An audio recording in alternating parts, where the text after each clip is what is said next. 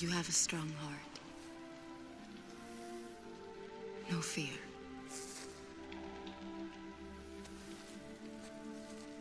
But stupid. Ignorant like a child. ¿Cómo evaluar el fit? Estar fit significa estar en forma. Si estamos fit, podemos hacerle frente a las circunstancias que nos rodean. Sin embargo, diferentes tipos de circunstancias requieren de diferentes tipos de fitness. La pregunta que necesitamos hacernos es si nuestra forma de trabajar tiene el fit adecuado con las circunstancias que nos rodean. Esto implica no solo evaluar nuestra capacidad de responder a los problemas que buscamos resolver para nuestros clientes, sino evaluar si esos problemas son lo suficientemente relevantes y si nuestros clientes realmente valoran lo que hacemos por ellos, aunque lo hagamos muy bien.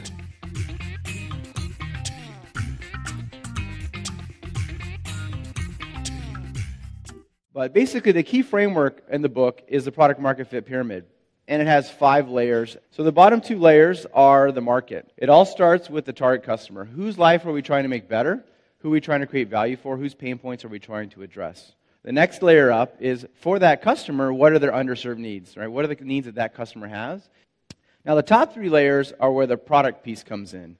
And the first is your value proposition, which hopefully builds on the underserved needs. Like, okay, out of all the needs that we could deliver uh, and address for a customer, which ones are we going to say our product does a really good job at? And it, more specifically, how do we plan to be the best in the market? How do we plan to have our product be better and different than the other products that are out? The next layer up is feature set. What's the functionality that we need to build to deliver that, those benefits and customer needs, basically, right? And then finally, after we're clear on our functionality, then uh, comes user experience design. And that's what actually your, brings the functionality to life for your customers, and that's what they use and interact with. And product market fit is just how well are the decisions you're making up top, how well do they resonate with the market that you're going after?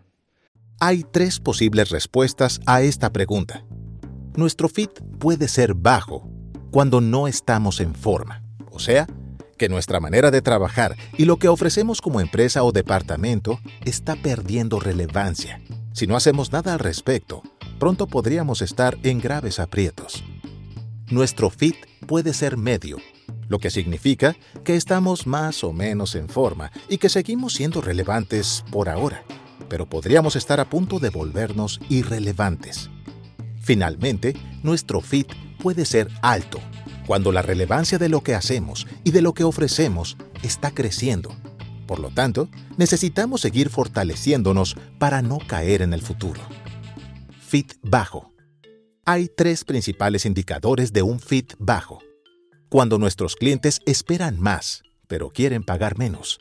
Por ejemplo, los productos que ofrecen un 20% más por el mismo precio, o un jefe que espera más productividad con menos presupuesto.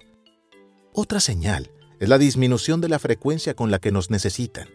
Antes íbamos al cine dos veces al mes y ahora vamos una vez cada tres meses. En tercer lugar, cuando comienzan a resolver el mismo problema con nuevas soluciones. Antiguamente usaban a recursos humanos para contratar personal y ahora usan una app. En consecuencia, nos vemos forzados a invertir más recursos para obtener peores resultados. Fit medio. La estabilidad es una señal de fit medio. Nuestros clientes están dispuestos a seguir pagando, pero necesitan recibir más por su dinero.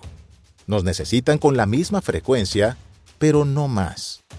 Empiezan a surgir nuevas formas de atender el problema y aunque no nos sustituyen, lo están pensando. Durante la pandemia, los estudiantes universitarios esperan un descuento, ya que no podían asistir a las instalaciones. La educación seguía siendo relevante, pero el número de gente inscribiéndose no creció. La gente empieza a cuestionar el valor de un título universitario pero todavía no se atreven a dejar la universidad. En consecuencia, las escuelas tenían que gastar más recursos para conseguir los mismos resultados. Fit alto. La primera señal de un fit alto es cuando hay más gente que necesita lo que ofrecemos. La segunda es cuando nos necesitan con mayor frecuencia que antes y están dispuestos a pagar más por nuestros servicios. La tercera es cuando con los mismos recursos logramos mayores resultados. Las empresas de videojuegos son un buen ejemplo. En primer lugar, Con la pandemia creció la demanda de entretenimiento doméstico. Segundo, también aumentaron las compras de accesorios, como armas dentro de los juegos. Y tercero, como los videojuegos son intangibles, las empresas pueden crecer exponencialmente sin incurrir en importantes inversiones de capital. El FIT es una de las dos variables principales que determinan el tipo de cambio que necesitamos implementar, ya sea como empresa, departamento o a nivel personal. Pero, de poco sirve tener el mejor FIT si no somos diferentes. Necesitamos asegurarnos no solo de estar en forma para hacerle frente a las circunstancias cambiantes que nos rodean, es vital también asegurarnos de ser diferentes del resto de las opciones que nuestros clientes o empleadores tienen a su disposición. Esta variable la exploraremos en la siguiente lección.